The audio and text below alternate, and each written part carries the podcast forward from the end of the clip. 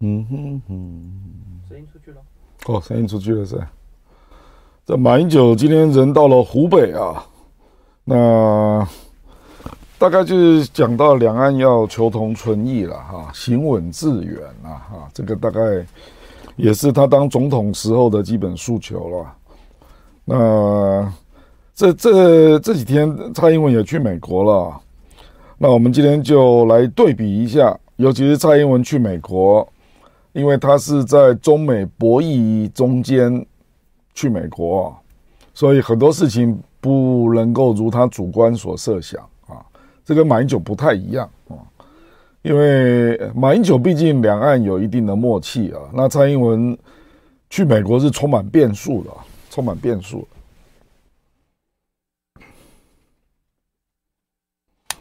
呃，欢迎大家来收看我们《亮剑台湾》的节目啊。那我上个礼拜就跟各位讲说，我们这个礼拜要来充分比较一下马英九去大陆，那蔡英文去美国这样的一个撞击啊，所产生的一些值得台湾深思的地方啊。因为马英九基本上那个国共两党是比较有沟通啊，所以他们没有什么大的意外啊。那这个你也可以看到中国大陆给马英九一定的空间。来表述中华民国，还有他是总统等等言语了啊。那所以我认为马英九到大陆大概就顺利的表达出他的基本诉求啊，就是两岸要和平，要避战，要寻求历史的认同，还有包括身份的认同啊，这些没有什么意外。那蔡英文去美国啊，我认为就会充满变数啊，因为他是在中美博弈中间。甚至还包括美国的两党斗争的中间去美国，所以这样的一个大的脉络，使他的访问会充满变数啊！我今天事实上啊下了这个标题啊，我这个标题叫做“马模两岸避战”，我觉我觉得这个诉求跟他实际的作为大概是一致的啊。那蔡县访美偏锋啊，我昨天想了半天，我下了这个标题。叫访美偏锋啊！我的意思就是说，蔡英文可能没有想到，他去美国会陷入了一个偏锋。偏锋就是说，他所见到的人刚好都是共和党的右翼的代表啊。这个不一定是他愿意的，他可能也是想见拜登政府的。可是到目前为止，至少完全没有消息啊。那这个当然是一个。挫折了哈，因为民主党毕竟是执政党嘛，那你到现在为止浮上台面要见你的大的代表，都是共和党的，而且都是共和党里面比较激烈的反中代表，那这个当然就会让你的行程这个产生了一些没有必要的联想啊。可是目前就是这个状态啊，所以大家听我讲，大家就会了解一下我今天这个讲讲题的整个用意啊。那我也要回顾一下，我认为民进党的，因为他在两岸完全走走不通啊。那在这个主权互杠的情况下，台湾的国际空间事实上越来越窄啊。那越来越窄，他就要他又要硬说自己有经营出一些新的空间。那我们待会就要来讲这个，这个这个已经试过两次了，因为第一次陈水扁执政，那现在是蔡英文执政。那证明这样的路线是有问题的了啊！这个我们大概总的要来讲这个问题啊。那尤其是这次蔡英文的出访，我觉得这个结果应该是会让他感到意外了啊！这个我们这个就是这个行程啊。我们看到今天是三月三十号，那马英九是到了湖北啊，他要参访辛亥革命武昌起义的纪念馆，要去黄鹤楼。湖北省博物馆啊，这些啊，那蔡英文要去纽约啊，那目前呢、啊，纽约是有一个机构叫哈德森的研究机构，叫 Hudson Institute 啊，基本上是这个是完全是美国保守派的智库啊，是非常偏右翼的。那这个机构就突然之间就说，哎，要颁给蔡英文一个全球领袖奖，那就邀请他去纽约啊。那据了解，要办一场安全的座谈。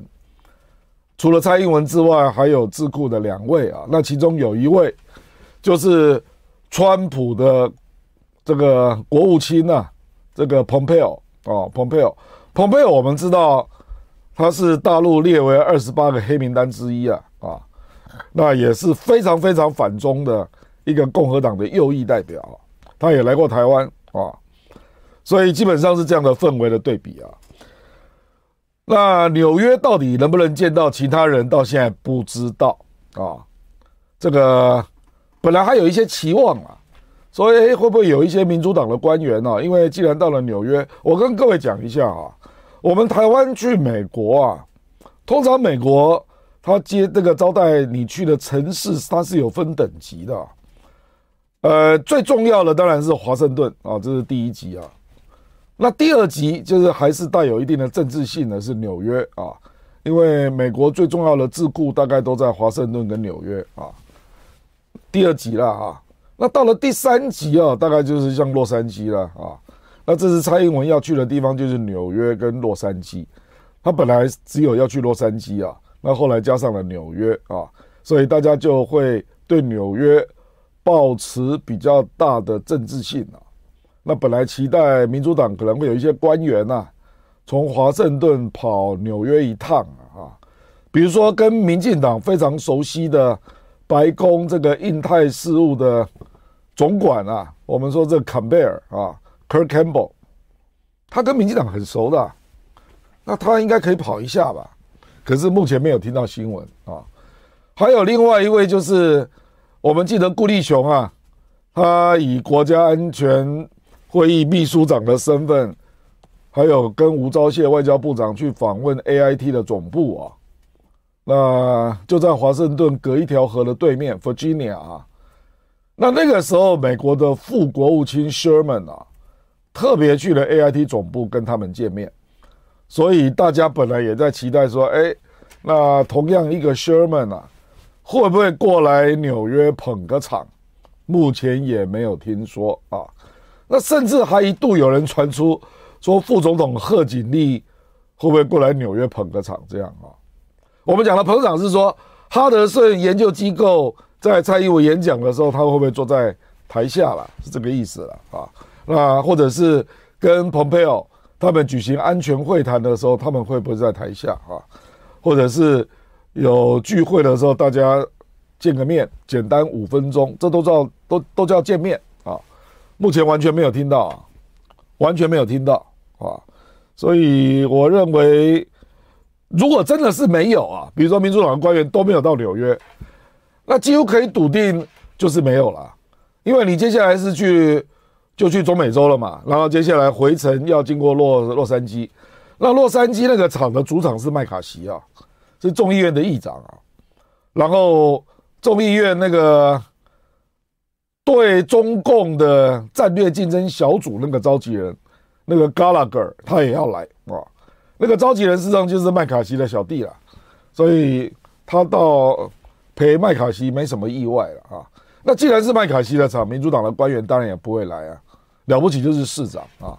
那据我了解啊，大家本来还想要联络周边的州长啊，比如说 Connecticut 的州长啊，Maryland 的州长啊等等啊。可是到目前为止都没有消息，都没有消息。啊，这个是蔡英文的自己的宣传呐啊！我把他这个脸书啊，跟朱立伦的脸书并贴啊，让大家了解一下蔡英文的自我的期待啊。他说这个是民主伙伴共荣之旅啊，捍卫自由民主价值啦，全球经济的关键力量啦，台湾走向世界的决心呢。尤其是第三点啊，走向世界的决心。那如果说你到美国走了过境外交，到了纽约跟洛杉矶，结果都没有见到联邦政府的高官，那我觉得这样的过境外交显然就是失败的啊，就是失败的。所以我的意思是说，你你可以去看，我们就接下来来看嘛，静观其变啊。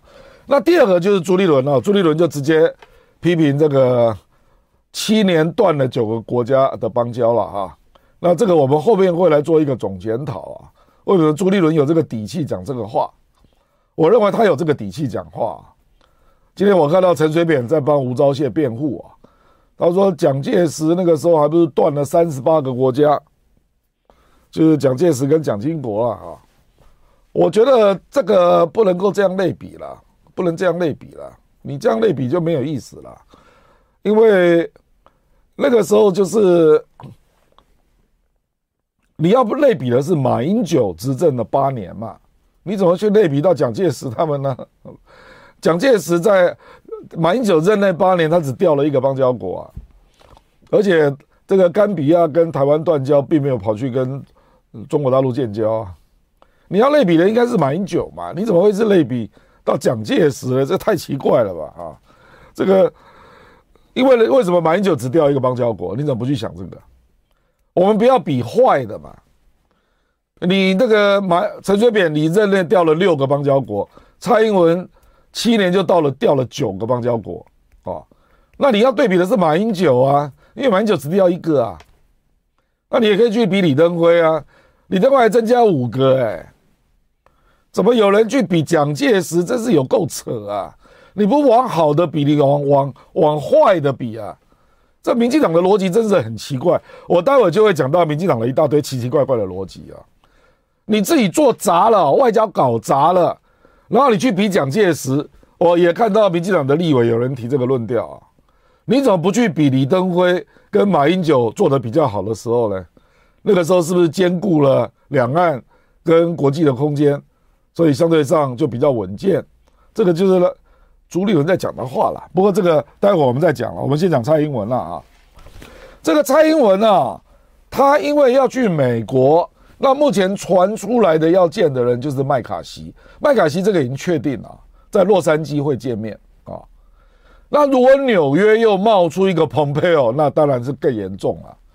那因为他要见麦卡锡啊，所以国台办就已经表态了，说你如果跟麦卡锡见面。那国台办一定会做出坚决的反应啊！那你也看到这个纽约地区的那个合统会啊，这个基本上就是亲北京的一个团体啊，他就出来示威啊，开了一个记者会啊。那这个也没什么了，这个就是例行的，历来都有，历来都有啊。那主要原因当然就是因为蔡英文的访美突出了两个敏感点啊。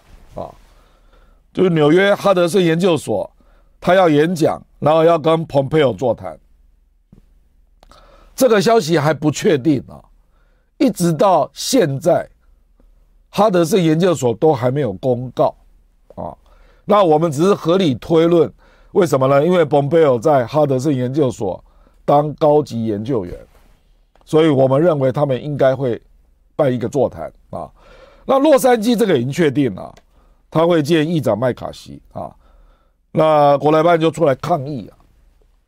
我觉得抗议主要的原因呢、啊，因为坦白说了，他到了美国见了议长啊，那如果这个议长长期跟大陆关系还有一点交情，大概问题不大啊。这个麦卡锡，我跟各位讲啊，他比去年八月四号来访问台湾的 Pelosi 啊还要鹰派啊，他大概是共和党。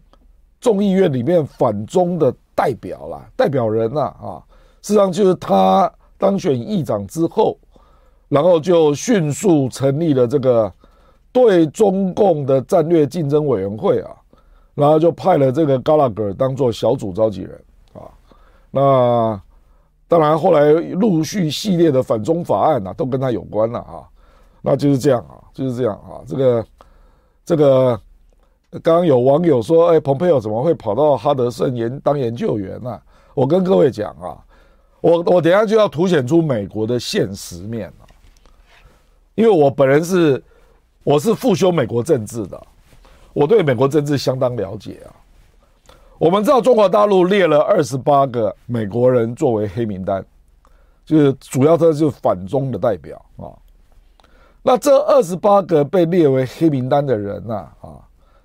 基本上，美国的大型智库基本上不会用，他不会用这些人呐、啊？为什么呢？因为美国的大型智库不可能对中国一面倒的黑嘛，他总是要交往嘛。那如果你这个大型的智库有跟中国要联合办什么样的研讨会，那怎么办呢？那不是造造成自己的困扰吗？所以蓬佩奥啊，他在卸任国务卿之后，用他的是谁呢？是福斯新闻啊，是美国的 Fox News，那请他当这个专栏的评论员，然后后来他又到 Hudson 这个哈德森研究机构来兼了一个研究员，就是这样。事实上他没有在做研究的啦，他没有在做研究的啦啊，那就是兼个职啦。那哈德森研这个智库啊，在美国的智库里面算是次第二流的啦，可是他在保守派里面。是有代表性的，大概是这样啊，跟各位报告一下啊。所以，国台办为什么对麦卡锡有这么强烈的反应呢？因为他们就认为你去跟麦卡锡见面，然后再加上这个对中小组的召集人加拉格要来嘛，那这两个就是目前众议院最反中的人哈。那结果你去洛杉矶就要跟这两个人见面，那那个政治的意涵不是很清楚吗？政治的意涵嘛，那你再去想，如果他在纽约又见了蓬佩奥，那不是进一步激化了你这次去美国的代表的所代表的这个诉求的形象吗？就说即使你没有这样想啊，比如说蔡英文的演讲，在纽约的演讲，在洛杉矶的演讲，我认为他不会过激了，不会的啊，他是一个很谨慎的人，大概就是四平八稳的人在做演讲。问题是跟你一起座谈的那个人叫蓬佩奥啊，然后你到洛杉矶跟你见面的人叫麦卡锡啊，还有那个对中小组的召集人叫加拉格啊，这三个人都是最激进的代表啊。那你说，你说外延出来的意义会变成什么？所以为什么我们今天的标题会叫蔡陷入了访美的偏锋啊？那这个这个偏锋，你说蔡英文知不知道？我认为他一定知道了。所以他当然希望能够见到民主党的官员，来平衡一下嘛，对不对？可是有没有办法？很遗憾啊，就发生了这样的事啊。这个 我们知道蔡英文出国是三月二十九号，结果在三月二十四号啊，我们现在用的这个是美国时间了啊。三月二十四号事实上就是台湾的三月二十五号，这个。美国的白宫的安全顾问苏利文啊，跟中国大陆这个中央外事工作委员会的主任啊王毅通了电话。这件事情非常的诡谲啊，因为它的内容是什么，到现在没有人知道。那后来美国只释放了一个消息啊，说美国拜登啊希望能够跟习近平通话。那目前传出来的消息是说，这个中方啊都不回应了，所以目前呢，拜登政府退而求其次，希望能够在蔡英文回到台湾之后，那在四月初能够来举行两国元首的通话，通话就是指打电话了或者视讯啊，这个是在美国时间三二四啊，也就是台湾时间的三二五。发生的，那结果呢？美国就在美国当地时间三二七啊，本来蔡英文去美国，因为要过境外交嘛，他先要去纽约嘛。那美国的国务院通常会由东亚驻青，就是这位康达举行一个过境简报，结果康达临时宣布取消，就是白宫的记者都收到了这个通知啊，啊。那这个三月二十七号美国时间就是台湾的三月二十八号，等于是蔡英文去的前一天了，就临时宣布取消啊。那坦白讲了，过境简报取消也没什么了不起了。最重要的不是这个啊，最重要的是中间这一行啊，这个白这个蓝色的字啊，白宫安全事务的发言人科比。啊，科比他在答询记者的时候，他说：“美方会不会派官员去跟蔡英文会晤？”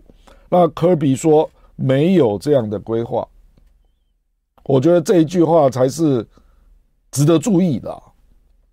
这什么意思啊？我简单啊就我对美国政治的了解啊，跟大家做个报告。大家想一想啊，苏立文跟王毅通了电话，那苏利文说啊，拜登想要跟习近平通个话，然后王毅就跟他讲说，就已读不回嘛，没有回应。然后这个这个，然后那个白宫就对外说啊，那等蔡英文回台湾之后，那双方再进一步联系啊。那他放了这个话是什么意思啊？我觉得这个这个话的意思就很简单嘛，就是中方一定是看你对蔡英文访问美国期间，你白宫做了什么事嘛，那到时候再说嘛，就这个意思嘛，就这意思嘛，啊，所以我估计啊，白宫大概就是做了准备做两件事了。第一件事就是说，哎，这个是共和党约的，这跟我们没有关系啊。那我如何凸显说跟我没有关系呢？哎，因为。蔡英文见的都是共和党的人呐、那个哈德胜研究机构呢是偏共和党的、跟他见面，蓬佩奥是共和党的前这个国务卿啊，然后他到洛杉矶见的是众议院的议长啊，这个 McCarthy 啊，还有那个对中小组的召集人 Gallagher，这几个人通通都是共和党，跟我民主党没有关系啊，啊，那台湾要搞他的元首外交，那利用过境外交这个形式。那他要见他的共和党的朋友，我们没有办法去阻止啊。我觉得他大概会这样讲了。那为了要撇清啊，所以呢，他的民主党的高官就不会去纽约啊。我认为应该是这样的一个逻辑了啊，这样的一个逻辑了啊。那这样的一个逻辑，我昨天就听到介大使啊，这个介文汲大使他就在电视上讲啊，这个事实上也回应到我以前一再跟大家讲的。大国博弈的逻辑了啊！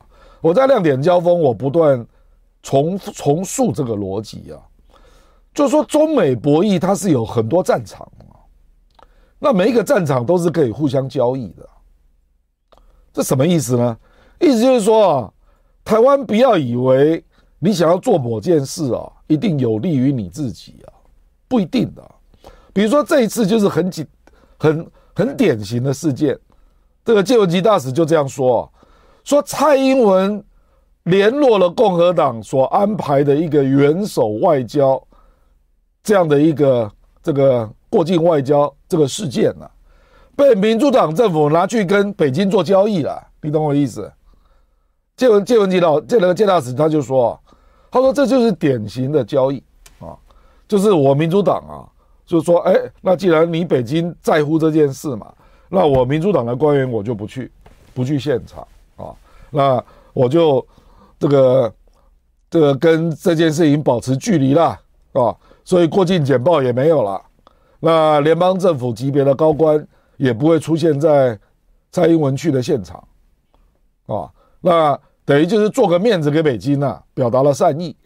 那这样子我四月再来跟北京谈说，哎，拜登可不可以跟习近平通个话啦？叶伦。财政部长可不可以不去访问北京呢？啊，甚至连那个商务部长啊，这个 Rabento 也想去啊，还有布林肯，那个国务卿也想去北京呢。啊，所以介大使就认为这就是一个交易啊，这台湾是不能掌握的。我我一直在跟这台湾是不能掌握的。我我一直在跟各位强调这一点，所以小国为什么老是觉得被出卖啊？因为大国之间的交易，它是有多个战场在进行的。他有时候拿 A 议题来交换 C，C 议题来交换 D，你不会知道啊。我昨天就看到一个新闻哦，我我就觉得非常的诡异啊。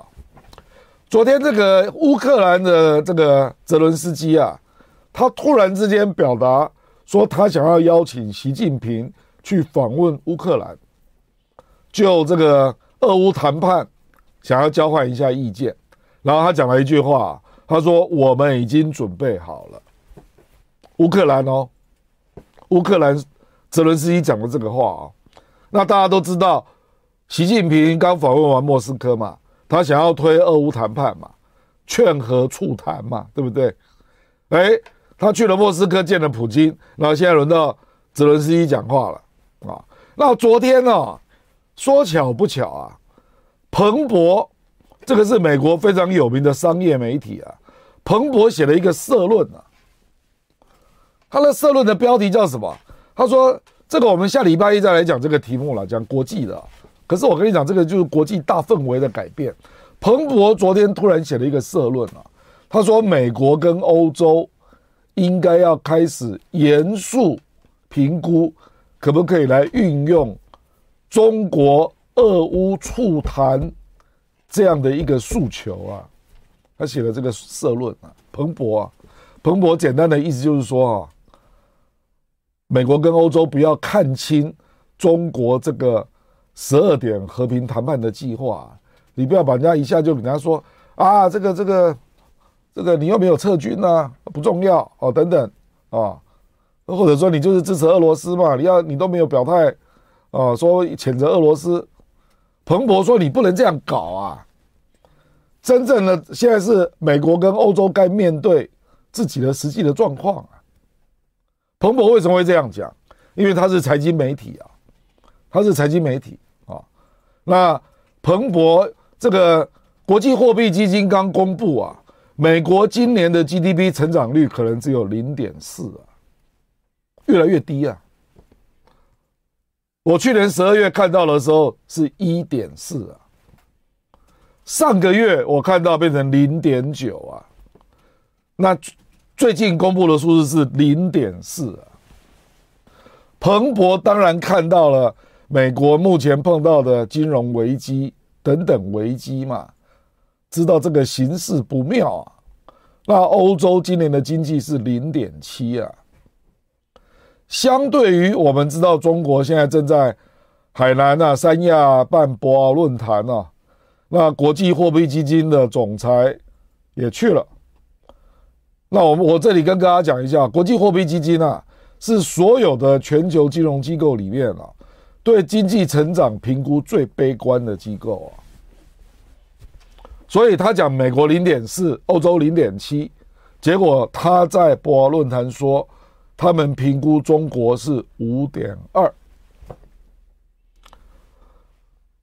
这个国际货币基金去年十二月评估中国是四点五。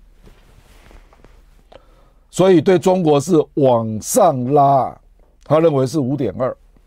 我认为如果国际货币货货币基金评估中国是五点二啊，那今年中国超过六的机会就蛮高的。所以这个你说彭博有没有看到？他当然看到了，各位啊，他当然看到了。所以我就是在综合这些因素，我在告诉你啊，说拜登啊，拜登为什么急着想跟习近平通个电话？为什么？泽伦斯基，美国放手让你去说，哎，你去邀请习近平，哎，我估计习近平不会去乌克兰了，可是会跟他通话啊。哎，泽伦斯基打电话也不是随便可以打的，他也要问问美国爸爸的意思啊，因为现在根本就是美国完全掌握局面嘛，所以这个释放什么讯息，大家去理解一下。拜登急着想跟习近平通话。然后泽伦斯基打电话，不是打电话了，他公开表示想要邀请习近平去乌克兰，希望俄乌和谈有进展。那拜登急着找习近平干嘛？美国财政撑不住了嘛？太简单了嘛？你中国再这么一下继续卖美债，我怎么办呢、啊？我最近看到一个数字啊，中国最近又买进了黄金啊，将近两百吨啊，将近两百吨。所以这个大的趋势是中国大陆是没有变的，我觉得就是民主党啊，而且我跟各位讲啊，我一直跟各位讲说反中这个议题啊，没有错。你如果问一些价值的问题，像自由民主啦什么的，那民主党跟共和党差别不大。可是如果牵扯到的是经济面、军事面，那对不起啊，民主党是执政党啊，所以美国的民主党是要承担。总体后果的，所以反中他如果要跟共和党比飙车啊，他是比不过共和党的啦，你知道吧？共和党可以无限飙车啊，这跟以前民进党在野也一样啊，大家记不记得啊？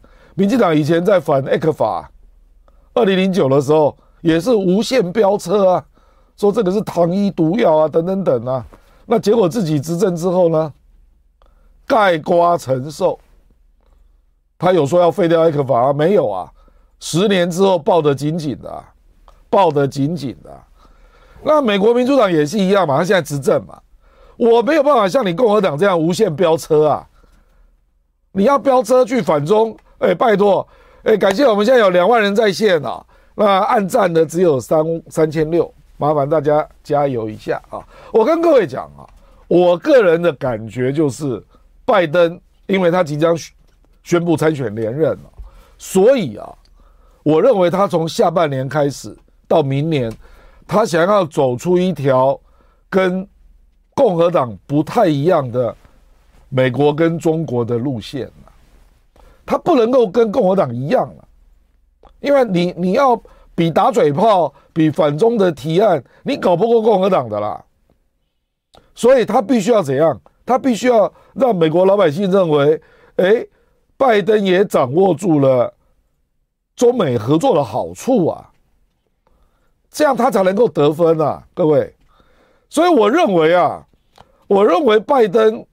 因为最近释放这些消息真的不寻常啊！这个蔡英文真的要注意啊！民进党不要一头热啊，不然到最后你会撞墙的。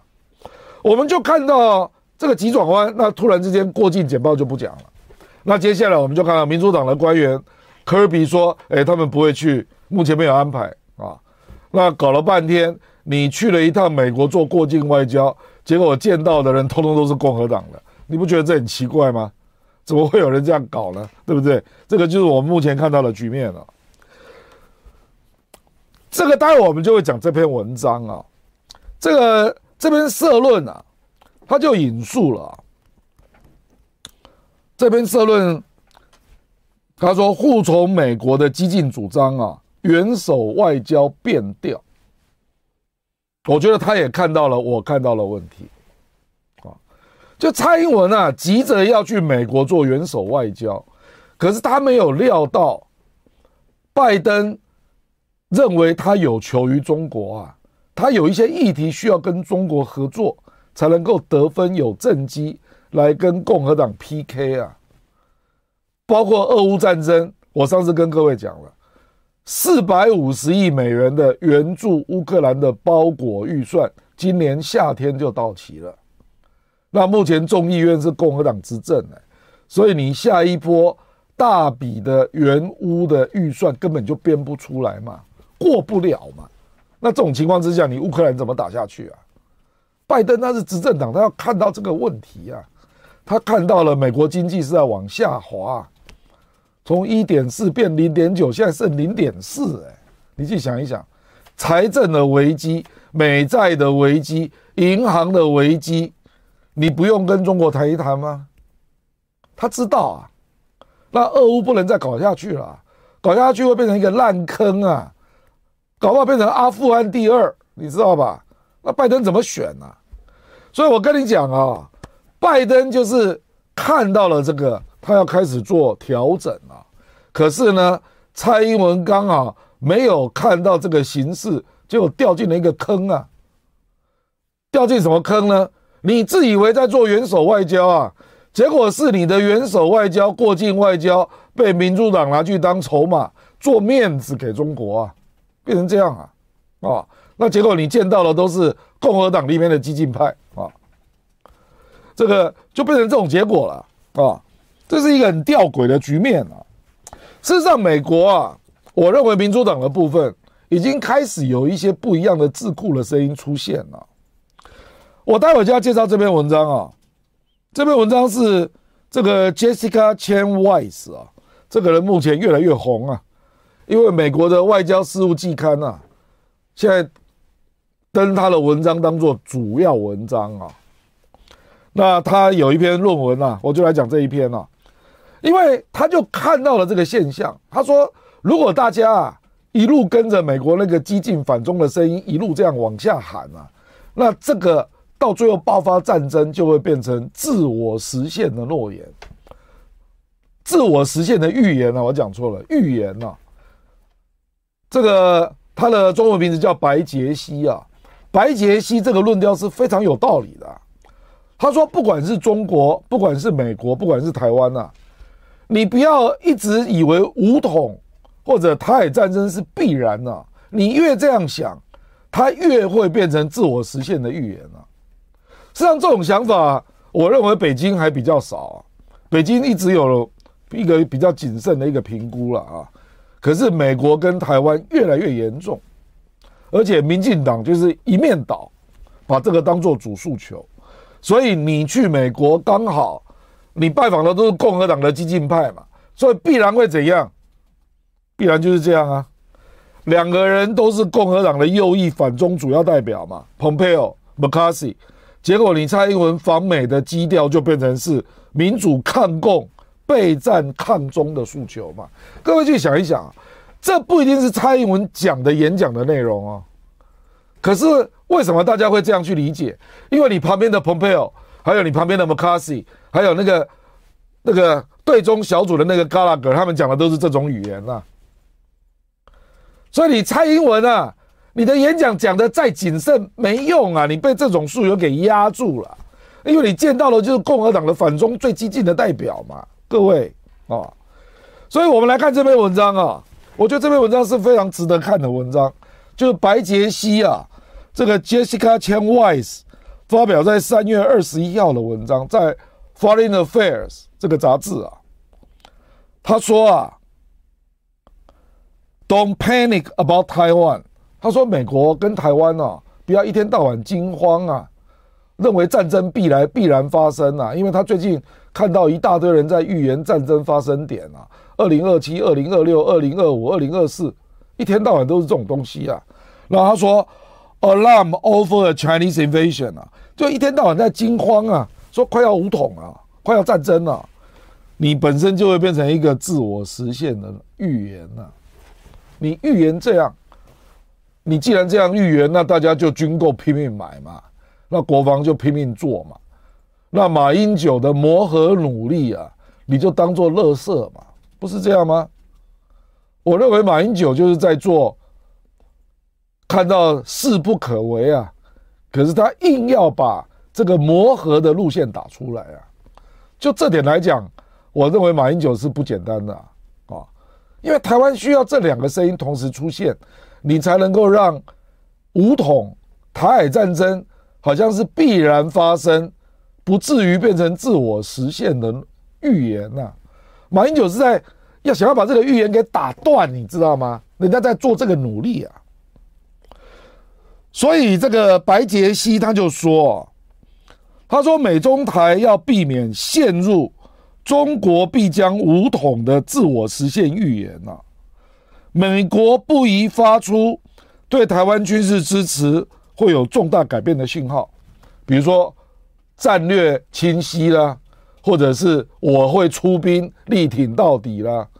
他说这种话美国不能讲啊，为什么？因为美国如果讲。那北京就会认为他武统的机会时间越来越少，所以他就会更提前来做武统这个行为。这个是互相激动出来的，就跟打撞球一样。三方都要避免啊，除了一战，别无选择的困局啊。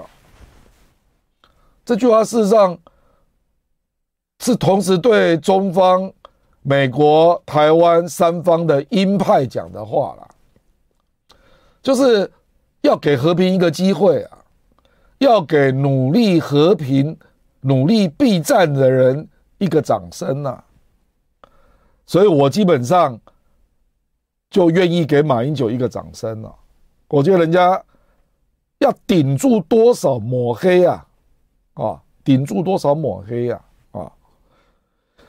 你看台湾关系最好的就是下面这篇文章，这篇文章也是登在 Foreign Affairs 这个外交事务季刊，就把两种声音登出来了。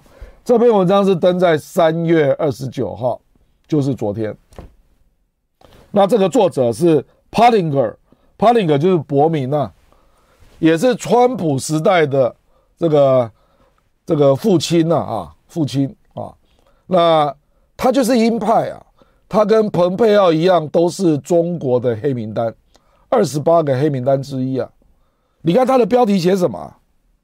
你看伯明写这个文章，伯明啊，他来过台湾很多次啊，最近又来了。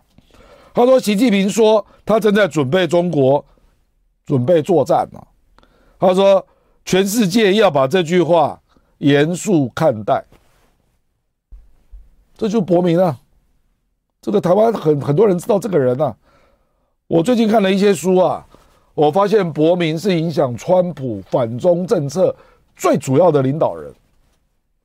那蔡英文政府跟他关系正在交好之中。所以显然，民进党里面有很多人是信的这个嘛。那因为你越信啊，你就越去备战嘛，那越去跟美国的激进的反中派交好嘛。那结果就是什么？结果你就是没有其他选择嘛。我等一下你就会看到啊，他真是穷途末路啊。我说，民进党的外交政策真的是穷途末路。除了一面倒向美国之外，而且还不是倒向美国啊，是倒向美国的鹰派啊，越来越严重，你知道吗？越来越严重啊，就是越来越倒向美国的鹰派啊，它可怕在这里啊，所以就对自己的外交政策的错误的地方没有任何反省啊，对两岸的政策上的错误跟盲点也都没有任何反省啊。可怕就在这里啊！我今天就是要讲这个题目，所以我说蔡英文访美陷入偏锋啊！为什么会陷入偏锋？不是蔡英文的表现激进啊，不是啊，蔡英文个人表现是很稳健的。问题是你交往的朋友都是鹰派啊，这些鹰派会塑造一个更大的舆论，把你包在里面，结果包到后面了啊。哎，民主党趁机跟你切割啊，把你当做面子做给北京了，啊，说我民主党官员没有要去见蔡英文哦，那个都是共和党的鹰派搞的，跟我们没有关系哦。结果变成这样啊。事实上，有人就发现了，说北京事实上这两年是想要缓解两岸关系的。马英九访问大陆啊，固然个人很积极啊。可是呢，中国大陆也考虑到马英九访问大陆所能够对内部的民意产生的缓和的作用，大陆也思考到这一点。这个就好像连战当年去访问大陆啊，那中国大陆内部当然也会有缓解的作用。那个时候中国大陆也非常反陈水扁啊，那连战去了中国大陆，就提供了台湾的另一种声音嘛。那就使得这个中国大陆愿意给台湾更多的时间了，这个作用是一样的啦，作用是一样的。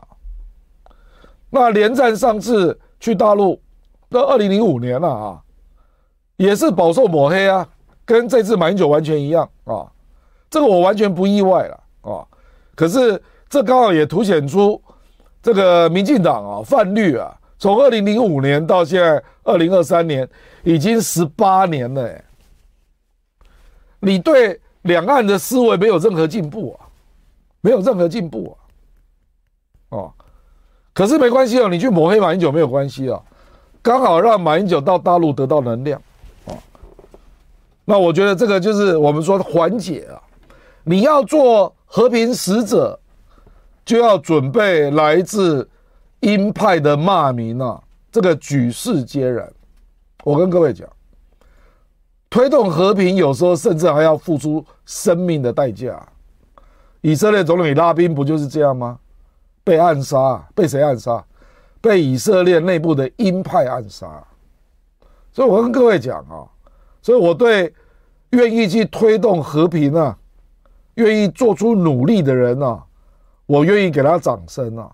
我愿意给他掌声啊，不管是马英九或者是吕秀莲啊，他们是不同路线的，可是人家在努力了啊，该给他掌声了。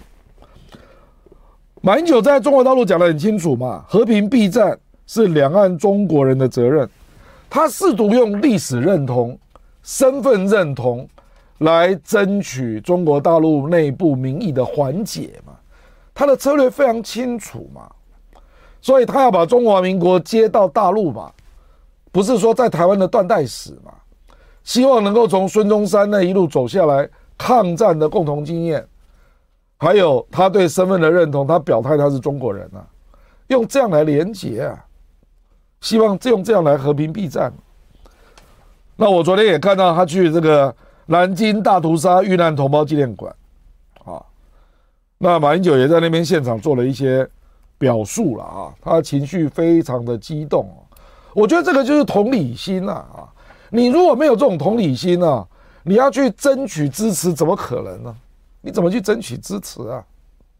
所以我就说，你这个就是你要去，你要去，你你。你再怎么样跟大陆政府有不同意见啊，你也不能够去跟中国的老百姓为敌吧，对不对？我们现在有两万五，接近两万六在线啊，那有六千七百人的暗赞啊，麻烦大家，我就在跟各位讲啊，我觉得两岸啊最不能够去碰的就是历史认同跟民族认同上的对立。如果历史认同跟民族认同对立了，那基本上就无解了，而且这个战争、这个冲突就会非常激烈，因为你在大陆会找不到同情者啊，你知道吧？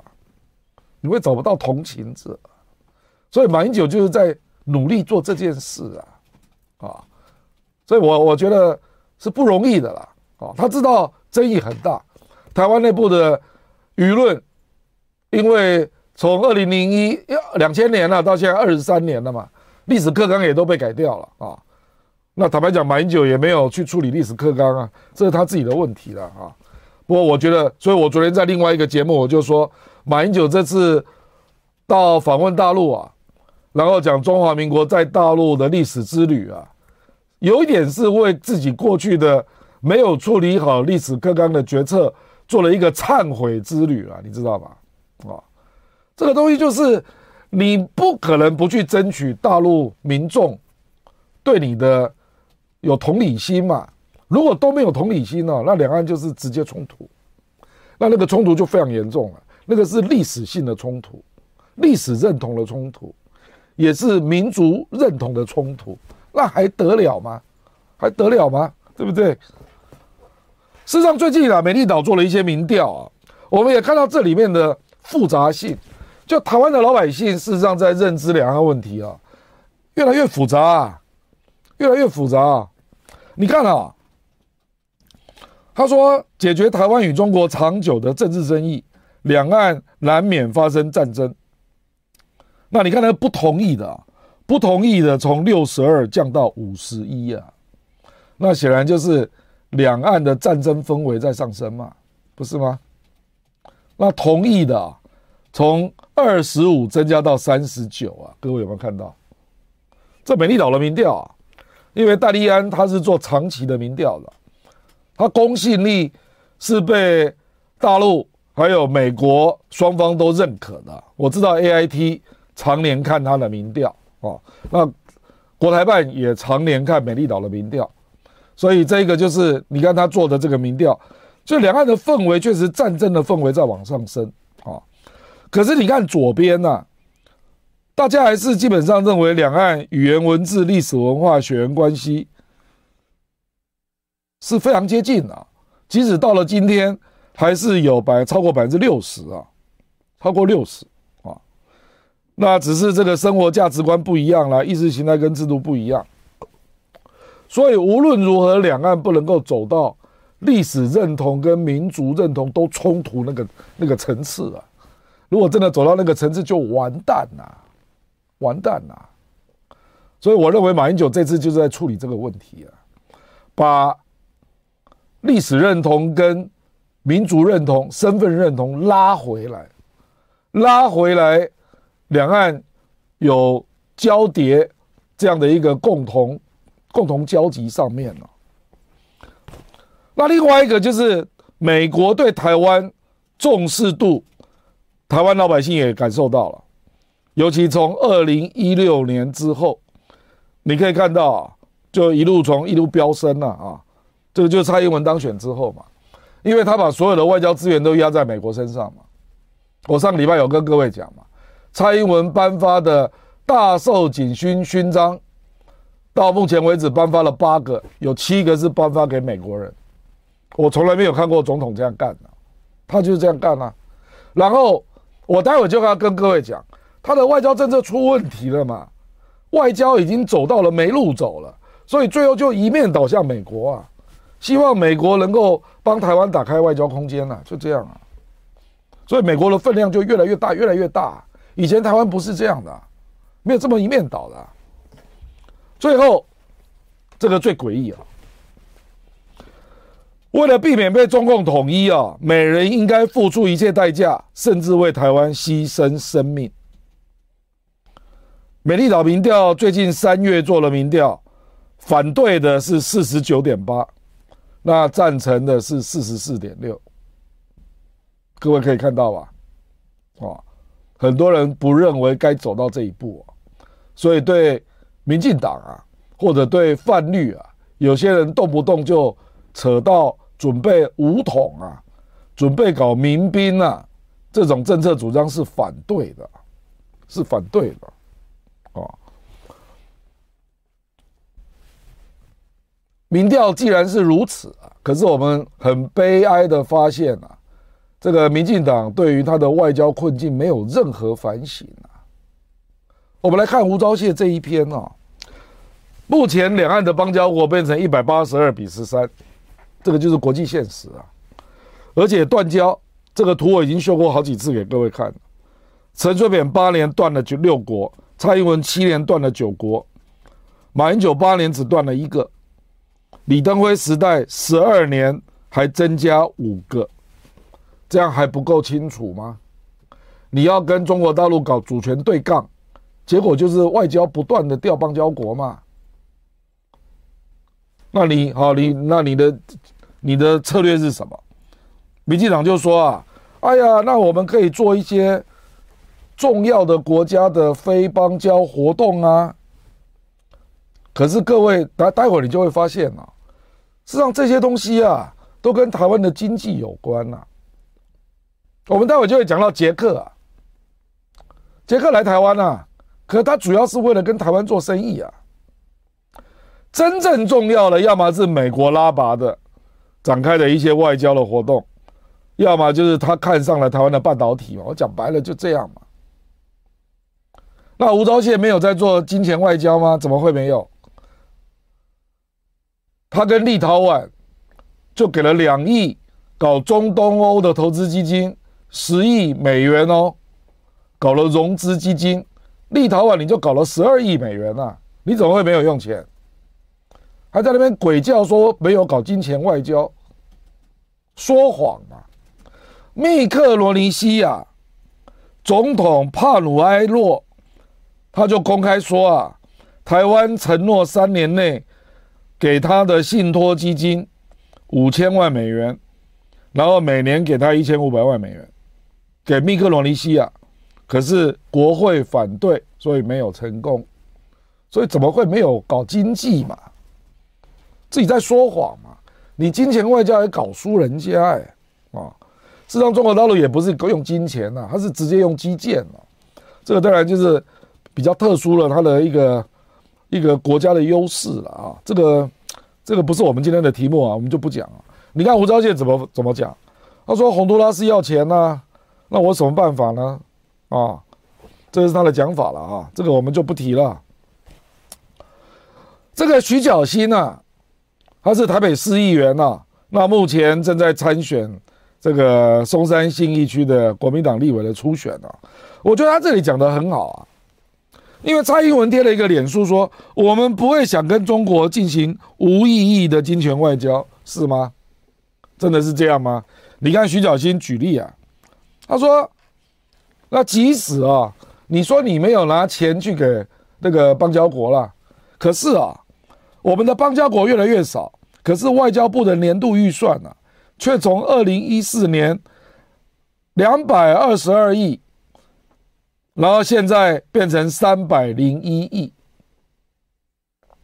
那请问你增加这些钱是在干嘛？你邦交国是减少哎，那照理讲外交预算应该减少才对啊，表示你的钱是花在别的地方嘛？怎么会没有发钱？你只是没有用钱去买外交嘛，不是吗？然后他又说了，呃，我们这些跟人家断交了，可是我们还是有其他国家跟我们往来啊，比如说美国白宫啊，还有 AIT 在台协会，在这次洪都拉斯断交之后，就跳出来说，鼓励所有国家来扩大跟台湾往来啊。那日本就立刻呼应了，说我们永远在台湾身边。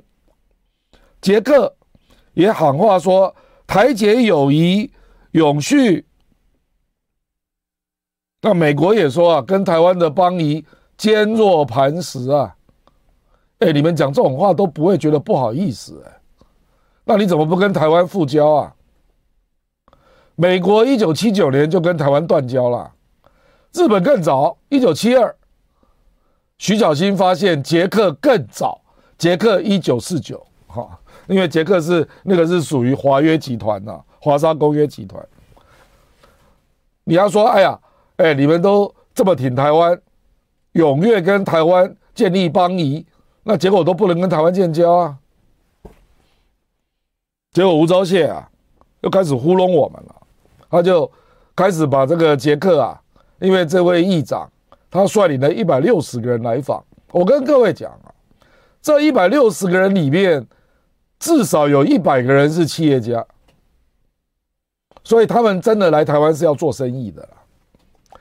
因为台湾的半导体，我们的电子业做得很好嘛，那捷克希望能够来培养它的电子工业嘛，所以就顺道由国会访问团来台湾嘛，就是这样嘛。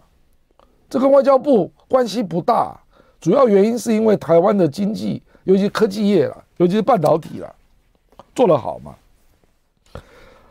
那吴钊燮就在讲了，说那我们就来搞双重承认吧，啊，那最近就传出这个消息了，斐济啊，在三月二十四号就说要恢复它的名称啊，他把代表处名字改回去啊，变成中华民国台湾驻斐济商务代表团，然后要给他部分的外交特权，啊。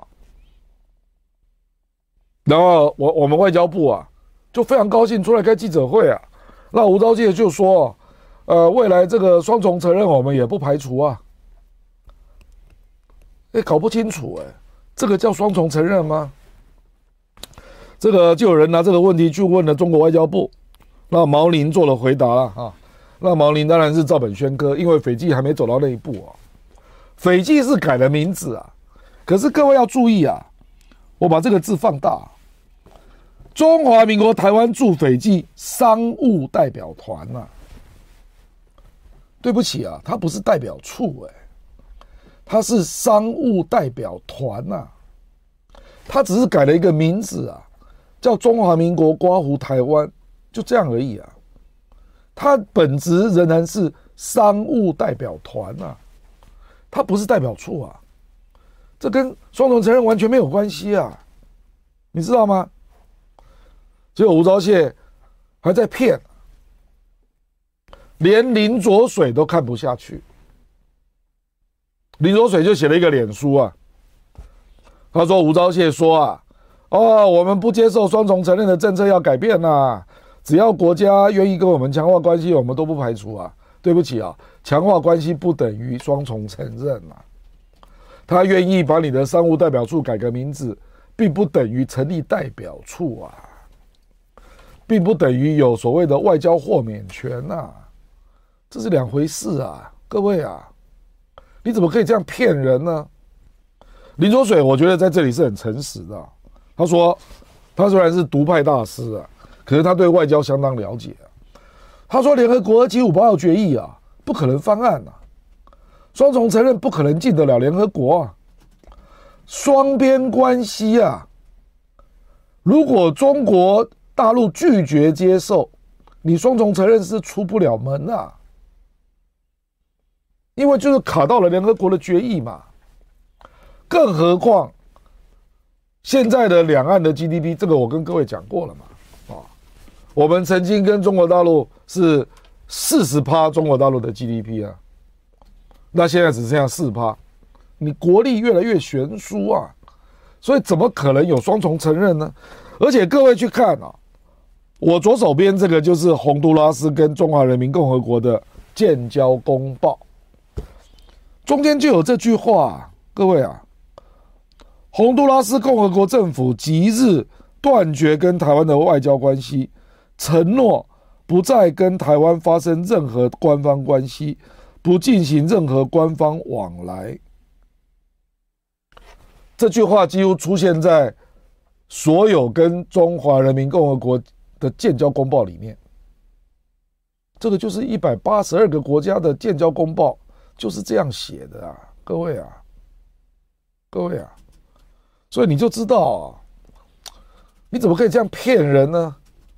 我从这里就是要跟各位讲啊，你外交。外交部变成断交部啊，穷途末路，没路了。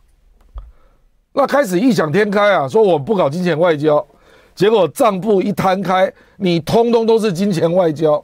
那现在有各国的国会代表团愿意来，都跟要台湾做生意有关，也不是愿意跟你台湾建交，都是因为台积电、半导体、高科技业，所以人家愿意到台湾来。从美国国会代表团、日本、德国、法国到捷克，哪一个国家不是这样？还蛮鬼扯哎、然后现在又扯了说啊，不然我们也不排除双重承认。怎么会有这样的外交部啊？一路说谎啊！所以你真正的错误在哪里？因为你完全不愿意跟中国大陆做磨合嘛。那你跟他搞主权硬杠嘛？那你国力不如人嘛？所以一路败北到今天嘛。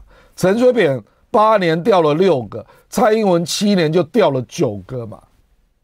你只要跟中国大陆硬杠搞主权对抗，结果就是如此嘛。这还不够真实吗？那你还要在那硬杠啊？说我以后不搞金钱外交了，简直是。笑死人了！你立陶宛就花了十二亿啊，怎么没有花钱？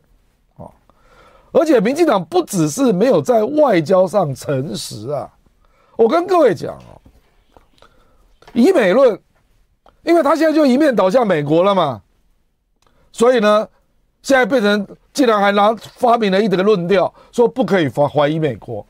我上上次不是跟各位讲，民进党现在执政就两个凡事啊。凡是中国的都是坏的，凡是美国的都不能怀疑，就这样啊。连 AIT 在台湾的处长孙小雅都看不下去了，哎，陈建仁呐，你这两个凡是笑死美国了，你知道吗？孙小雅说啊，孙小雅说，发表反美言论跟质疑美国是不一样的，人家质疑美国，比如说。欧布莱恩说：“哎，美国到了最后时刻，不排除炸毁台积电。这个是白纸黑字啊，又不是我们讲的。美国兵推也提出这一个啊。然后陈建仁就一句‘你以美论’。孙小雅说：‘质疑美国是言论自由保护的部分，因为言论自由的本质就是要保护怀疑论。’这孙小雅讲的啊。”哎，陈建仁，你会不会觉得很丢脸啊？赖清德啊，你会不会很丢脸啊？孙小雅是美国人呢、在台湾的 AIT 处长哎、他说质疑美国，事实上就是要让美国来澄清真相啊，这是言论自由的真谛啊，这是好事啊。结果你赖清德要选总统的人，还有陈建仁已经当行政院长的人，说不可以怀疑美国。那你是集权国家吗？那你还有民主素养吗？连孙小雅都看不下去，所以你就知道这个叫做什么？外交搞到穷途末路，不承认自己搞金钱外交，然后自己不断断交，也找不到原因，然后还在那边鬼扯说要搞双重承认，那到最后一面倒向美国，然后不准人家怀疑美国，就这样啊。凡是中国都是坏的，为什么？因为他经营不了中国啊，他没有办法跟中国大陆恢复沟通啊。所以凡是中国都是坏的。那因为现在只有美国人帮我啊，所以一面倒向美国啊，凡是美国都不可怀疑啊。各位啊，我们再来看最后这两页啊，因为他对经济也是一样，毫无反省。当年蔡英文怎么去反对 ECFA 的？他说是糖衣毒药啊，所以要反对啊。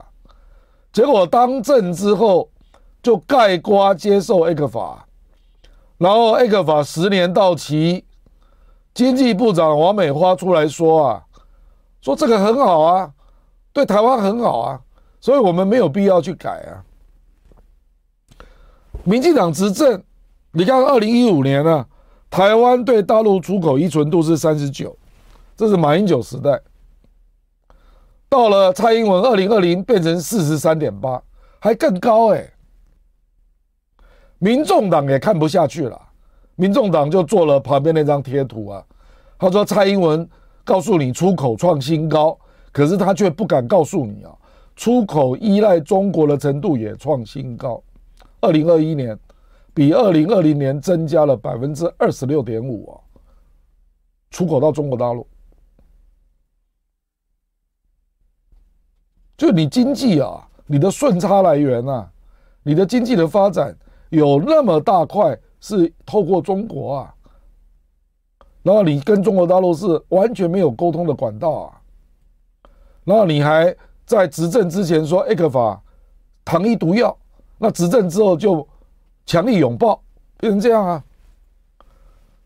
哦，因为我们时间也到了啦，我在这里就是跟各位讲啊，外交一路败北，走到穷途末路，只能够抱美国大腿啊！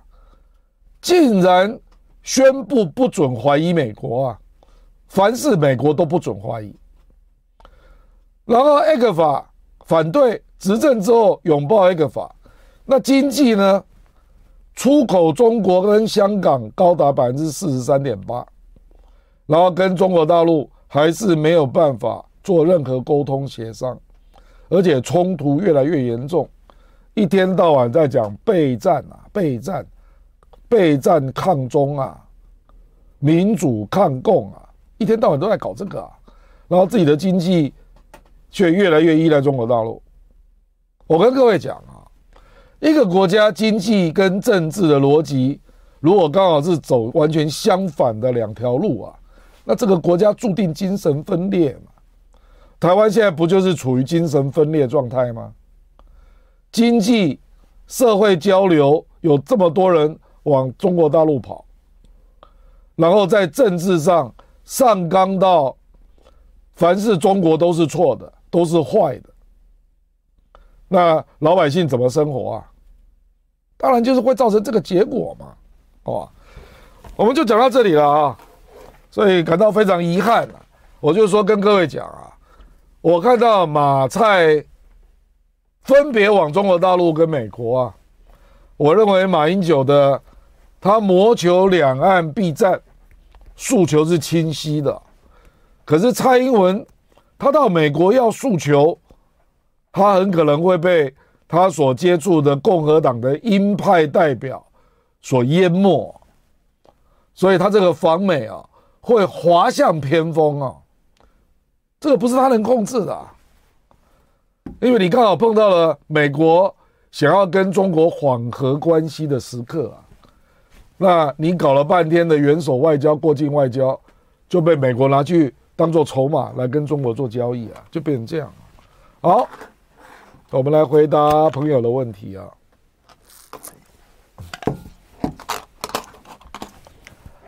呃，布拉德罗 K 零零一，感谢斗内啊，李大白的白白白又白。亮亮觉得全票选举国家主席和全票认定中国是已开发国家，哪一个更差劲？这个中国大陆已开发国家。这个美国众议院投这个票是没有用的啦，因为这个必须要到 WTO 来决定啊。啊，那 WTO 不是美国能够控制的，对不对？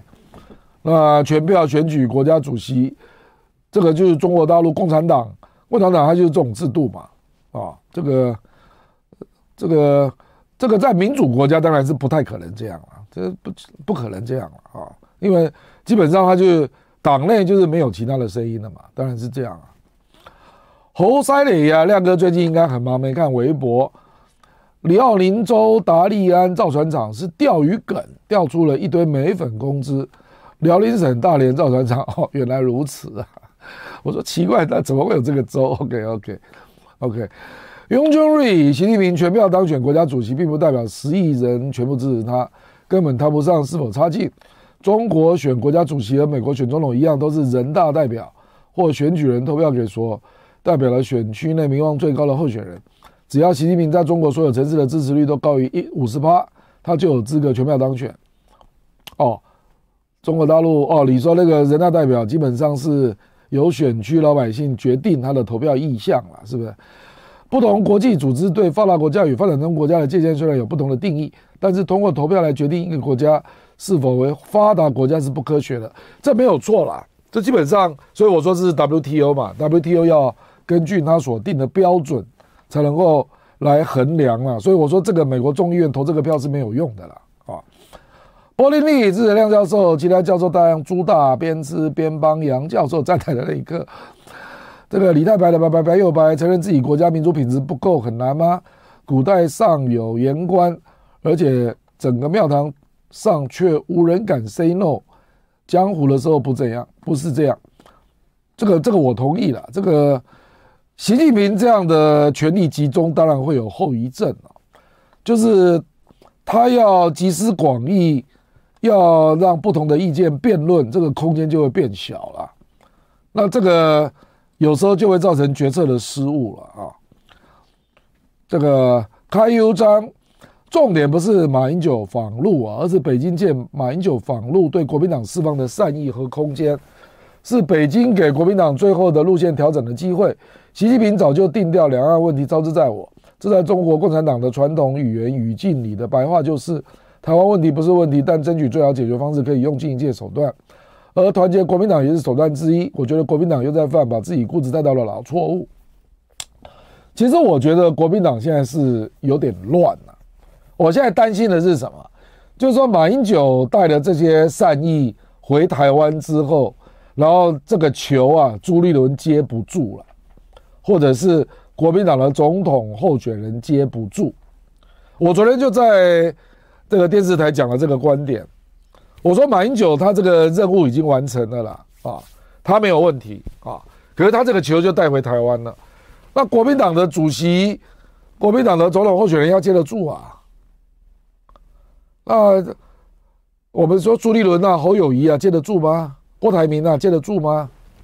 我昨天讲这个观点的时候，蔡正元也在那边点头了啊，他也感到忧虑了啊。这个雍正瑞，我没有在讨论中国的民主品质啊，我只是在说习近平全票当然当选这件事是符合程序的。对了，你如果说是人大是各个选区，那各个选区超过五十趴就赋予他要投票的意向啊，那美国的选举人团就是这样了。所以我知道你的意思啊，你的意思就是说人大事实上就是一个选举人团呐，所以他的投票意向不是个人可以决定的了，是他所。代表的选区就赋予了他投票的一个意向了，他必须这样投了啊！如果你还是觉得差劲，那么请你呼吁和你观点一致的人用手投票改变现行程序。不过我看大部分中国人对目前的体制很满意。你是个聪明人，也看清了这一点，所以用脚投票论到欧洲了。难道欧洲的民主品质就够吗？欧洲哪个国家我没去过？天下乌鸦一般黑。不，各国都有他的政治问题了啊！John Han，感谢多内。这个 Augustinus Lugdunensis 啊，亮亮早，看亮亮很久以来一直误会 iPhone 不能下载大陆版抖音哦，no no no，我下载了，我已经下载了啊。我跟你讲，不是不能下载，而是呃，这个是翟轩告诉我的，因为他必须要有大陆的手机啊，那才能够发文啊，所以一定要有大陆的手机了啊。虽然我自己不但不用，但特此来解释一下，iPhone 可以下载抖音，但必须是大陆商店，因此只要注册一个大陆商店账号就可以切换下载。我找到了别的方法，可是我不能在这里讲啊，因为网络上有人在教啊。不过没有办法发文哦，没有办法发文啊，这是这个这个，反正就是我认为大陆版的抖音蛮值得看的啦，它跟那个 TikTok 美国不一样啊，那上面也是高手如云呐啊，这个有些人蛮认真的了啊。开 U 专随便说话不叫民主，民主是有程序的，有很多人不喜欢自己国家的民主程序，不愿意参与，自然就成了民主绝缘体。这些民主绝缘体最喜欢声嘶力竭的呼号着、呼号着民主的口号，这已经是当前世界实践民主中最负面的一面。人类本就自私，民主是成功的社会精英给予相对弱势群体的平等协商机会。话说的残酷，但这就是现代国家内政的基础。我跟你讲了，美国，美国的投票率也都只有五十几啊，所以也有四十几趴的人放弃投票啊，不是吗？所以也是一样的啦，除非你规定强制投票。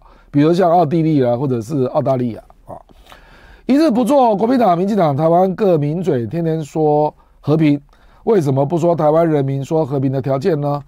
因为你们就想和平独立，呃，马英九不一定哦，马英九他，我认为他是主张和平统一的啊，可是他认为那个进程可以透过沟通对话慢慢来的进程啊。就好像乌克兰，你如果说民进党，那我当然同意了，民进党当然是主张和平独立啊。就好像乌克兰天天说我要加入北约，却不和老百姓讲加入北约的条件是什么？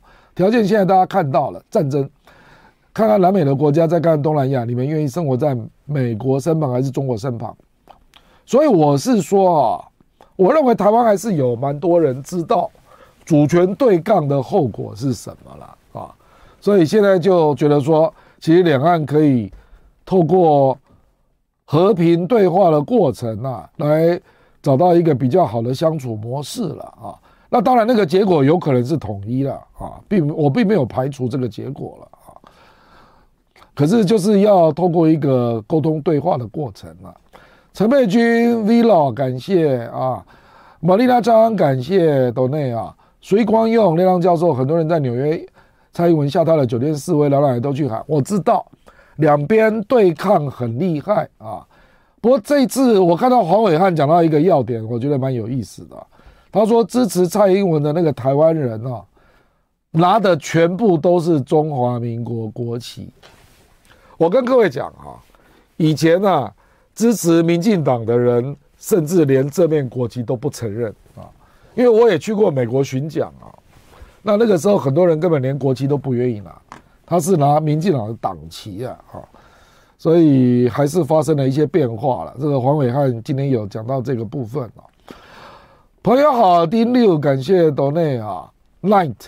好几周前回答我问题，提到除了都是中国人的情感和台湾本身的产业价值之外，我想请问郭老师：一，这次马英九访中华出访中华民国的法统价值的提升，老师怎么看？老师觉得国民党内的总统参选人接得了马英九这个球吗？你看我前面不就讲了这一点吗？我认为这个最大的问题就在这里了，就是国民党的主席朱立伦呐，还有未来他的总统候选人呐，有没有马英九的对两岸思考的高度了啊？这个就是大问题了。我坦白说啊，马英九对国际政治也非常了解，他对台美关系。对两岸关系都非常了解，都非常了解啊，所以他知道讲什么话对台湾或者对两岸是有正面价值的啊。比如说你去看他去大陆，他就知道必须要提到中华民国，必须要提到总统，这个是对台湾交代了。我讲，坦白讲了，那他当然知道这个一定会得罪部分大陆人嘛。那可是他知道大陆希望他讲什么。那我觉得他讲了两个非常切实的东西了，一个就是历史认同啊，还有另外一个就是民族身份的认同。我觉得这两点中国大陆也是很受用的啦啊，所以我觉得他两边都得分了啦，我可以这样说了啊。那中华民国法统价值的提升，这个坦白讲啊，就是孙中山对中国大陆的价值是什么样的价值啊？三民主义嘛，中国大陆。也在做民族主义啊，民权主义跟民生主义啊，那只是看你怎么理解了。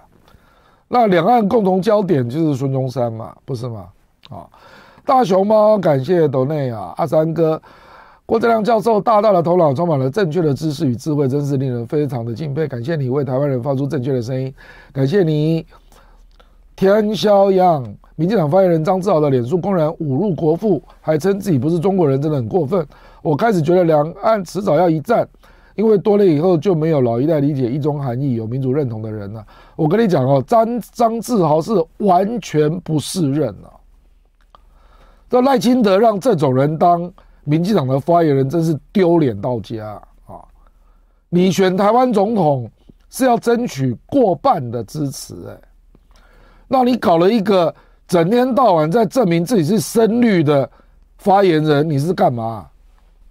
所以我我在这里我谴责赖清德啊，因为你是党主席啊，张志豪讲的话你是要背锅的，你不要以为你没有责任啊啊！Judy Wen。后空四九，感谢董内哦。鼎新山，昨天听亮哥杨教授一本正经的回答 李奥林州哪里和赵船长的提问，简直笑翻了。OK，李奥林是辽宁，哦，原来如此啊。哪里来自辽宁大连？OK OK，大陆网友在网上钓鱼帖弄的梗。OK，了解了了解了。OK，哦，吉安呐，就是江南造船厂。OK，了解了，了解了。有了那个时候，那个庄开线啊，我也被人家调过一次，说你知不知道常常凯生同志啊啊啊，原来就是蒋介石啊。OK，没用，感谢斗内啊。羞羞 call me，四十岁了，看着自己孩子和不同种族信仰的孩子在院子里嬉闹，没法不相信我们的后辈比我们更有更宽广的视野和包容。咱们就努力创造舒适的生活，让孩子们决定未来。比如，比如我们这些人意气用事更靠谱。对，我都完全同意了啊！就是让我们就是要努力去创造一个和平的空间，让两岸的老百姓有更多对话、互相理解了。那中华民国绝对不能够断代在台湾呐，它有大陆的那段历史啊。那我们要去衔接起来了，这是这个就是事实嘛啊！阿三哥感感谢观点提供了郭正亮教授这个平台，让我们能了解世界上所有政治的走向。谢谢你，王辉。我一直认为川普跟共和党掌权比民主党掌权对世界太两岸的和平更有利。很显然，拜登是 Neocon 的傀儡，一生都与米利坚军工体系保持一致。相反，共和党不是 Neocon 的傀儡啊，Neocon 就是新保守。主义了啊，而是 Neocon 打压的对象没有错，川普更是如此，因为川普是跟 Deep State 在斗争呢啊，所以没有错，他是局外人嘛。川普美利坚共和共和党虽然反中，但是不是好战派。川普执政期间没有新战争，但现今麦卡锡呼吁停止将武器送往乌克兰。哦，现今啊，我认为共和党才是对台。和平相对有利的一方，不知道您是否同意？我认为川普是了啊，川川普他是站在这个比较高的角度，他比较没有拜登那种自由、民主、人权那种意识形态了啊。那我也同意，他比较不是像 Neocon 啊，觉得什么美国是这个上帝唯一的选民呢啊那种东西了。不过我跟你讲啊，川普是很特殊的啦。因为共和党也是有意识形态派别的，比如说以前的茶党啊，还有这个福音派啊，啊，他们也是很意识形态的。那因为川普跟他们不是同一路的，所以川普非常的特殊了啊。那这个麦卡锡啊，没有错，他现在是反对把武器给乌克兰，可是你不要以为他反对台湾海峡发生战争哦，这是两件事啊，因为他是发现。这个乌克兰这样打下去，美国的财政撑不住啊，所以在喊刹车啊啊！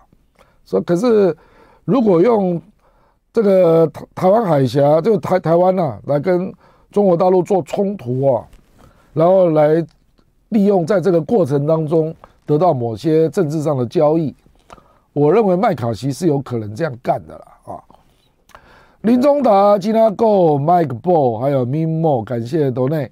Mike Ball，阿亮，佩轩是我的，你的，我我从来没有碰到佩轩过哈，我会告诉莎莎，OK。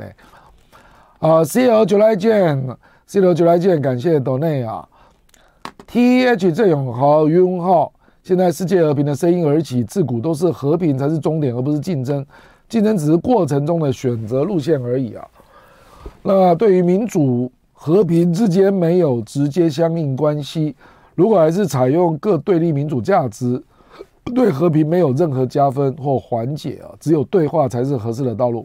这个我完全同意啊，价值之争才真正无解啊！我跟各位讲啊，尤其是如果搞到是民族主义之争啊，那绝对无解啊，注定血流成河了啊！所以和平对话是最重要的道路了啊。林中达，感谢斗内阿三哥，非常欣赏郭教授中正的评论，有一就有二，有二就有三，再投内一次，感谢你。Ingrid Huang，谢谢郭先生精辟的分析，喜欢观看你的节目，谢谢。Easy Me，北京的策略很明显，不主动出手，一旦开启，绝对会让美国得不偿失，而美国一直在盘算如何让战争越拖越久，以及周边国家感受到不安全，而美国又不介入。美国没有错，它就是这样的一个国家。就是火中取栗了，他是获利者了，那别人帮他送死了，这已经发生很多次了。李大明，请问亮哥，台湾主流民意是拒统，中国愿意谈的基础是九二共识认同一中，这是否表示两岸目前没有谈判基础？目前确实是了，我觉得拒统有一些是拒绝统一，那我认为更大部分是畏惧了啊，就是对中国的治理。对中国的共产党这个体制不信任了啊，那你这个当然就是恶性循环嘛。你历史也脱钩，然后也断绝接触，那你当然不信任就越来越严重嘛，不是吗？Linda Zhang，感谢斗内啊，黑衣令亮剑台湾今天观看破纪录，感谢亮哥，恭喜亮哥。今天我们观看最高在线是多少？啊，这个容积率，感谢斗内啊。两万八千啊！感谢各位。通往郭老师您好，在马英九任内期间，两岸局势相对稳定，ECFA 跟山东都是比较显眼的政绩。但是马英九未能在台湾克刚去中国化这个议题上做出根本性的调整，这直接导致过去十多年成长的台湾年轻人对中国认同感急剧下降。没有台湾青年一代的支持，以一个中国为政治基础，两岸经济人文交流就不可持续或无法稳定，矛盾激化也是必然的。所以想请教老师啊，马英九当时的确心有余而力不足吗？这个势头还有可能在和平的前提下被扭转吗？马英九当时怎么会心有余而力不足？没有，那个时候国民党国会是绝对多数，所以他绝对是可以调整的啊。我认为他就是没有做这件事啊，所以他现在可能是后悔莫及啊啊，因为从他之后二零一六，因为他没有做嘛。所以等于就是从两千年到二零二三，已经二十三年了，二十三年已经是足足两代人了，所以你就知道台湾去中国化有多严重了。那这个当然就是，这个就是透过对两岸问题的深刻的理解，你才会知道这条路走不通嘛。你就是继续去撞嘛，你去撞民族主义，那就是死得更惨嘛。你只能够从这里。为了要拯救和平呢、啊，那反过来来思考历史被刻意切割断代对台湾的伤害嘛？啊，John Lee，感谢斗内啊，玉妹反对在台湾打仗，支持教授支持马前总统，谢谢你。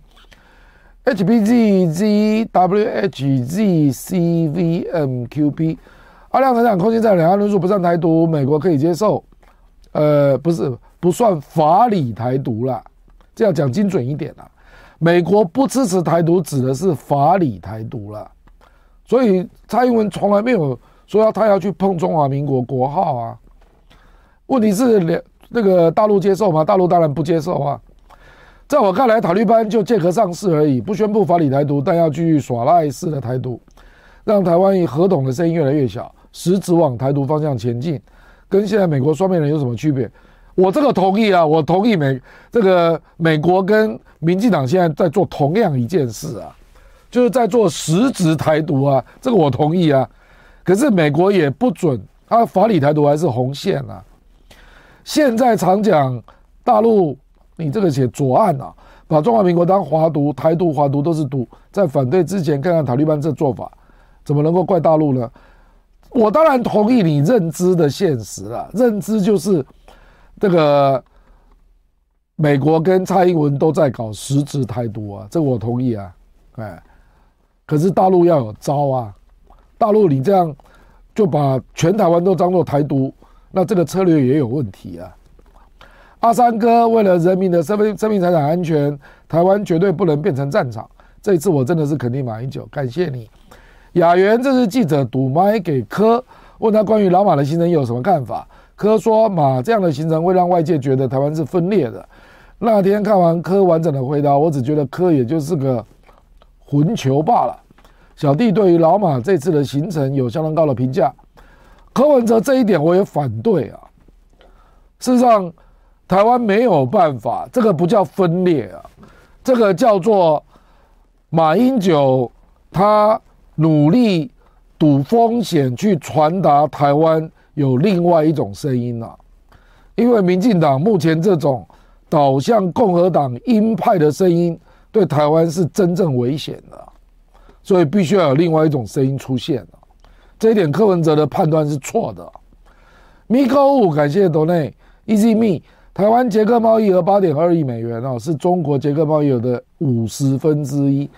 所以啊，所以捷克根本不可能跟台湾建交嘛，根本不可能嘛。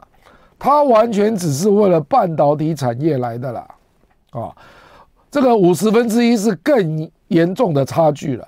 我跟各位讲啊，台湾这个洪都拉斯，台湾跟洪都拉斯的贸易啊，是中国跟洪都拉斯贸易的八分之一了啊。米勒桑，感谢多内啊，阿三哥。郭正亮教授真的是讲到我心坎里，我最不能原谅的就是马英九在两届总统任内没有把科纲改回来啊。李恩九、七温州，感谢斗内全身令喜欢看这个节目，支持蓝轩看世界。呃，这个是蓝轩的，对不起啊，读错了。呃，蔡志忠，呃，秦志忠，对不起啊，教授辛苦了。还有其他朋友。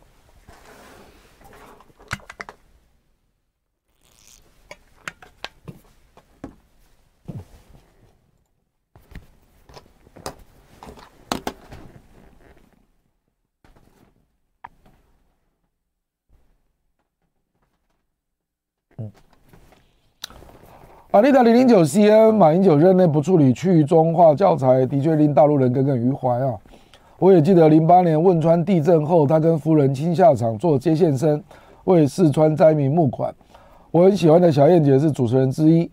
马英九还多次与在台陆生交流互动，怀念那个时候的两岸气氛。静下心回望两岸近七十多年历史啊，马英九是最积极推动两岸交流的台湾领导人。看过零四年连战跟陈水扁的竞选辩论视频啊，参考连少爷前几年的选举表现，不认为连战上台会在推动两岸交流上做得比马英九好。统一前台湾也不会选出比马英九更积极推动两岸交流的领导人。就这点来说，我同意亮亮的观点，他的确是空前绝后的人物。我认为大陆对马英九的评价确实就是他推动两岸签署了二十三个协议啊。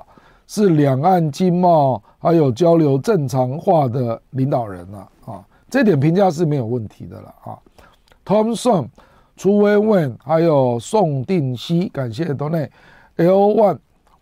岛内战客想避战，但拿什么条件来避战？不能全忘愿望，一面给美国当凯子，一面奢望大陆做台湾的凯子，所以一定要接触了，来具体来谈个别的条件了。要寻求磨合的过程了！何先先，亮哥加油！飞虎旗，香港国安法后，乱港分子 CIA 老外跑到台湾，一千多人，这些和 AID 在台湾做些什么？事实上，大部分都没有跑到台湾了。我跟你讲啊，大部分都跑去美国，还有英国啊。事实上，台湾后来曾经做了这个，曾经做一个中继站，接了三十二个人。可是那三十二个人都没有要留在台湾，他们都想去美国。OK，好，环游世界，感谢 Donate 啊，Jeff Cha，谢谢郭教授的讲座。我是一个共产党的儿子，也是国民党的女婿，住在美国，真心喜欢一个前民进党立委放下意识形态，面对现实的讲座。衷心希望两岸领导人面对现实有大智慧，解决好两岸问题，永远和平。感谢你啊，感谢你的意见，Nick。请问亮哥，马访路主旨是要降低两岸敌意。美国既然没有意见，会不会是美国觉得台湾准备时间不够，怕美国趁着缓兵之计争取时间武装台湾，就像明斯克协议那样争取时间武装乌克兰？我认为哦，这个美国事实上真的想要把台湾推向台海战争的，这个是一派的意见啊，我同意有这一派啦。可是并不是全部都这样，为什么呢？因为有另外一派认为，你一旦把台湾推向战争，美国会被卷进去了。美国如果没有被卷进去啊，那美国对整个第一岛链的国家会没有办法交代了。所以这一种人就会比较谨慎啊。这种人其实很多哦，你不要以为没有。比如说川普，我认为川普就是啊，川普也反中啊。可是他不会觉得台海战争会是好牌啦，他还有别种牌啦，你知道吧？啊，这个就是美国内部的意见不一了啊。西蒙利，台湾人真可怜啊！现在抱持民主至上的心态，不愿意接受不同国家可以有不一样的制度。对啊，我也觉得非常的可笑了。事实上，我跟你讲，什么叫民主至上？也不是民主至上，而是对美国式的民主制度了。你以为只有这种制度了？事实上不是嘛？实际上这个就是所谓什么多党选举竞争制度嘛？啊，并不是所有国家在体现民意都一定要透过多党多党选举竞争制度了，而且多党选举竞争制度也不保证你那个国家的民主品质或者是治理的品质啊。我是政治学科班的，我可以在这里笃定跟你讲这一点。治理的好，跟是不是多党选举竞争是没有关系的啦。比如说新加坡，新加坡它的政党的竞争并没有非常激烈啊，人家照样治理得非常好啊，对不对？清代卡啊，大陆伪民主制度最要命的是官员权力来源于组织部任命，所以对基层痛苦根本不关心。以我自身为例，去年家里停水半年哦，居委会根本没人管，去政府投诉石沉大海。找北京电视台，结果被警察上门警告，不要乱说话。我住在北京三环都这样，不知道偏僻地方的情况会怎样。官僚主义太严重，小民完全没有制衡力。至少希望基层官员能选举，这一点我同意了。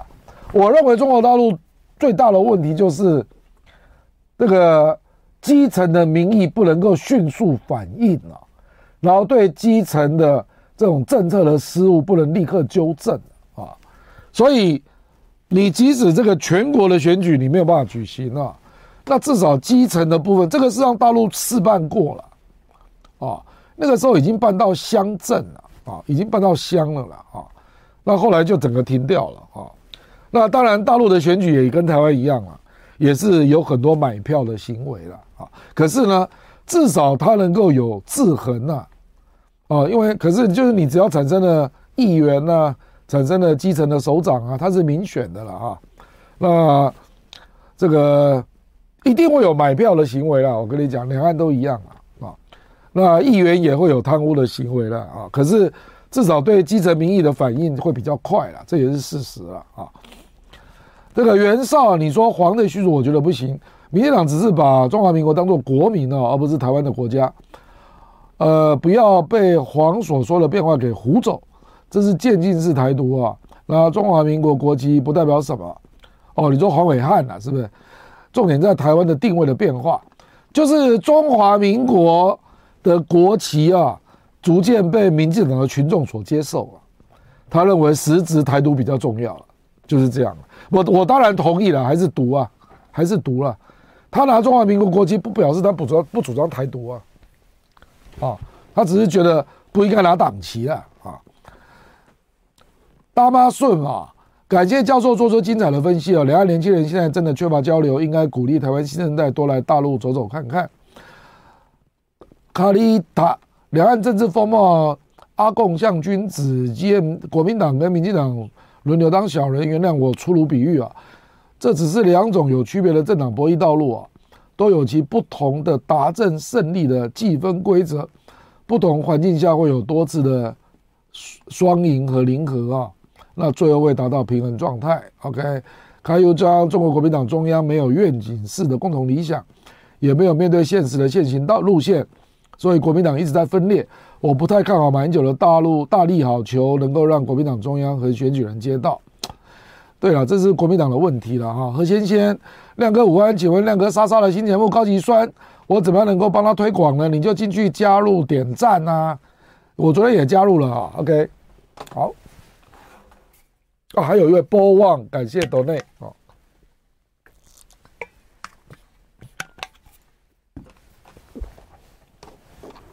好，做最后几位啊。这个人不轻狂枉少年，请问亮哥是否有媒体曾经问过，美国是否在台海爆发战争的时候会跟中华人民共和国建断交，进而出兵帮助台湾呢？这个太天真了啦！我总觉得只问美国会不会出兵，只是给美国可以模糊的空间。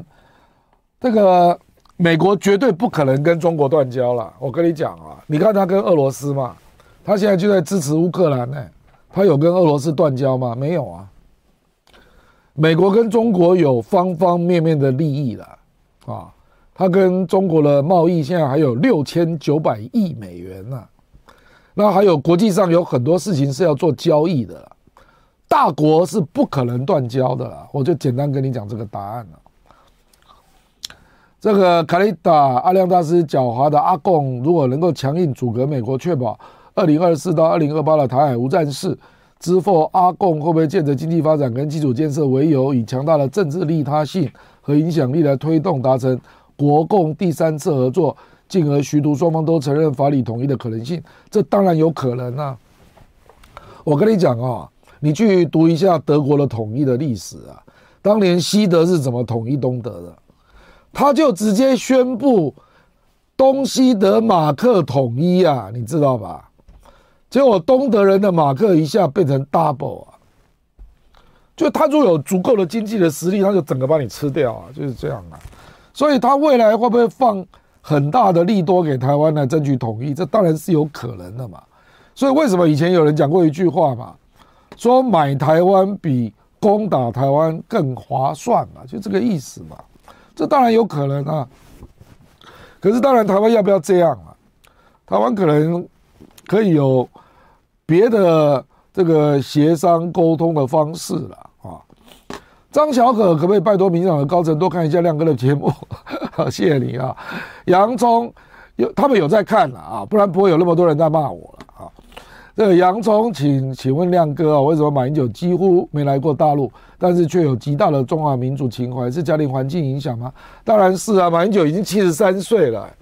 那马英九为什么没有来过大陆？因为他连续三十六年。都是公职人员，依法规定不能去大陆，所以他实际上是最了解两岸政策的，可是却三十六年没有去过大陆啊。那他已经是七十三岁，一个湖南人了，他当然有大中华民族的情怀了啊。这个卡丽达，感谢阿亮大师，我是大陆去澳洲的留学生，学的是计量经济学，想研。究生去台大学政治，也想亲身经历二零二四、二零二八年的台湾，请问有没有什么靠谱的路径呢？你去台大不错啊，不过我觉得真的要学政治吗？这个我觉得学国际关系比较好吧，跟你的计量经济会比较有关系了啊。政治学我觉得，呃，身体力行，多看一点实际的政治会比较有意思了啊。那欢迎你到台湾来学习啊啊，是不是就这样？好，感谢各位啊，我们今天就讲到这个地方啊。那我刚刚跟各位讲说，中国跟美国有可能在四月啊，会有一些微妙的一些缓和会出现啊。那包括俄乌啦啊，那美国可能会逐渐开始思考，尤其是拜登，他要开始思考有别于共和党的这个。中国政策啊，那我们下礼拜啊，这个亮点交锋再来跟各位做分析探讨啊，谢谢各位，今天好，拜拜。